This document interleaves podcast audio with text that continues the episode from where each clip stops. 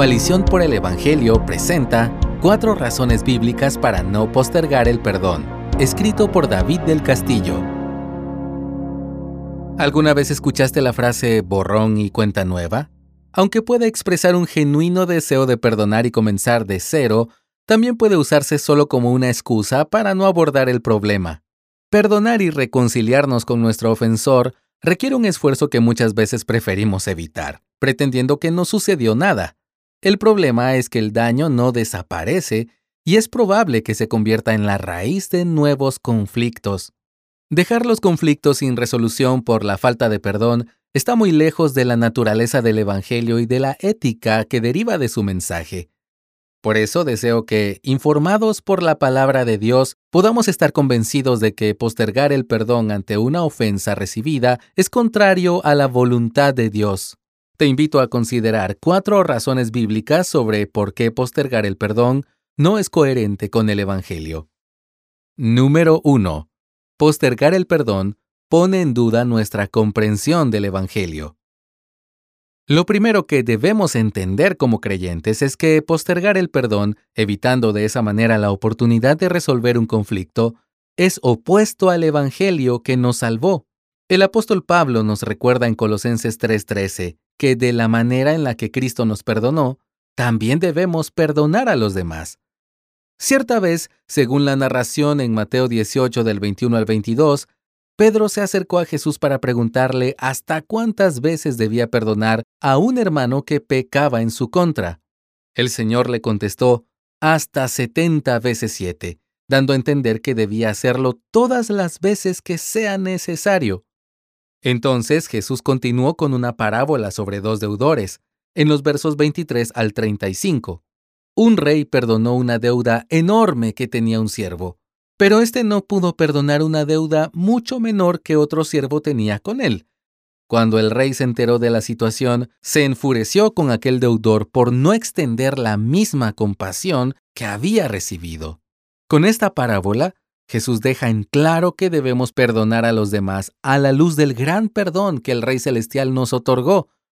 Si postergamos el perdón y no mostramos compasión por aquellos que nos ofenden, se hace evidente que no estamos apreciando la compasión que Dios tuvo por nosotros ante una deuda infinitamente mayor.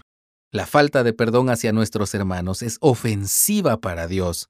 Por lo tanto, Debe ser nuestra meta estar en paz con todas las personas mientras dependa de nosotros, como dice Romanos 12, 18. Número 2. Postergar el perdón nos afecta más que la ofensa misma. La falta de perdón nos trae mal y empeora la herida de la ofensa inicial. Para los cristianos, la falta de perdón provoca daño a nuestra comunión con Dios pues entorpece nuestras oraciones, como vemos en Marcos 11 del 25 al 26. Además, la falta de perdón deja conflictos sin resolver, que luego se transforman en una raíz de amargura y de peleas futuras, entre otras consecuencias. Pero la palabra nos exhorta a buscar la paz con todos y a no dejar que la amargura germine en nuestro corazón. Lee Hechos 12 del 14 al 15. Déjame ilustrar lo que digo. Hace un tiempo tuve una caída en motocicleta que me dejó una herida en la rodilla.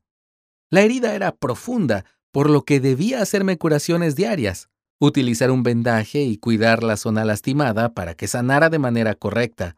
Sin embargo, preferí continuar con mi vida, pretendiendo que no había ningún problema.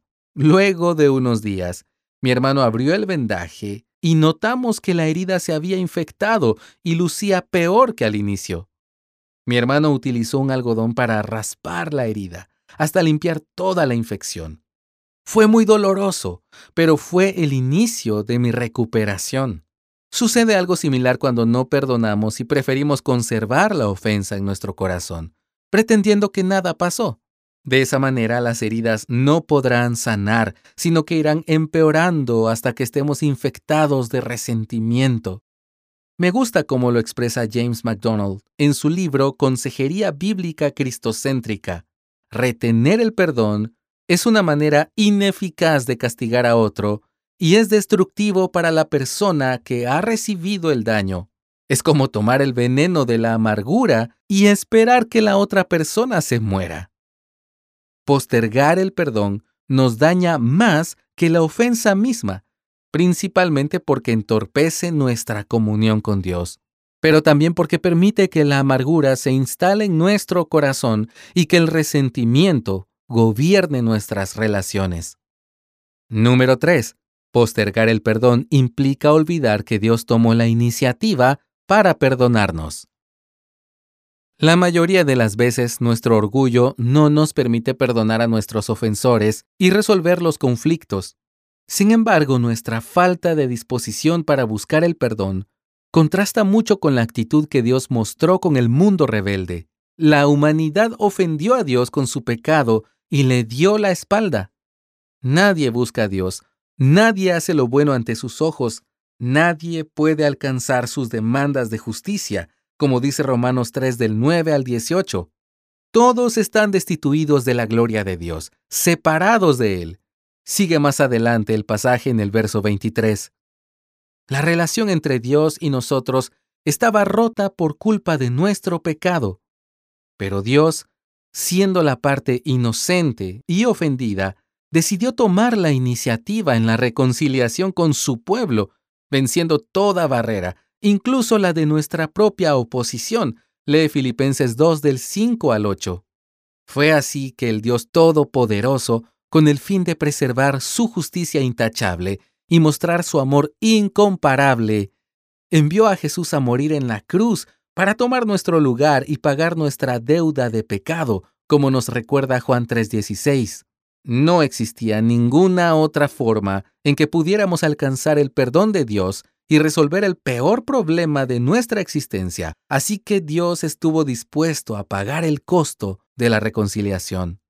A la luz de esta verdad, nosotros también debemos tomar la iniciativa de buscar el perdón y resolver los conflictos interpersonales, aun cuando seamos la parte ofendida. Número 4. Postergar el perdón implica negar que el Evangelio nos fortalece para perdonar.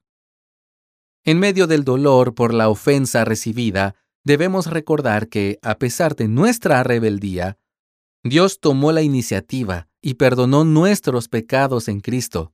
De esta manera, no solo nos dio el ejemplo, sino que a través de su Espíritu nos da el poder para perdonar sin rencores a quienes nos hirieron.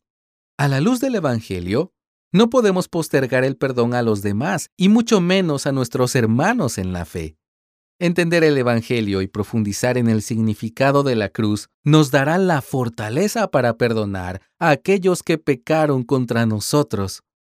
El corazón que recibió un perdón tan grande no dará lugar al resentimiento y tendrá al perdón como primera opción. El daño de una ofensa puede causar mucho dolor y entorpecer nuestra relación con nuestros hermanos, a tal punto que prefiramos evitar las conversaciones incómodas y postergar la resolución del conflicto. Sin embargo, a la luz del Evangelio y en la medida en que la otra persona te lo permita, te animo a que puedas tener la iniciativa para buscar el perdón, la reconciliación y resolver los problemas, según nos anima Pablo en Filipenses 2 del 5 al 8. Con esto en mente, quiero animarte a practicar el perdón sin dilaciones ni resentimientos. No será fácil. Seguramente la ofensa que te hicieron dejó una herida profunda. Pero podemos perdonar a otros de manera sincera, porque Cristo nos perdonó primero. Así que la próxima vez que quieras usar una frase como borrón y cuenta nueva para no abordar un conflicto y postergar el perdón a otra persona, recuerda a Cristo y toma la iniciativa para la reconciliación. Gracias por escucharnos. Si deseas más recursos como este, visita coaliciónporelevangelio.org.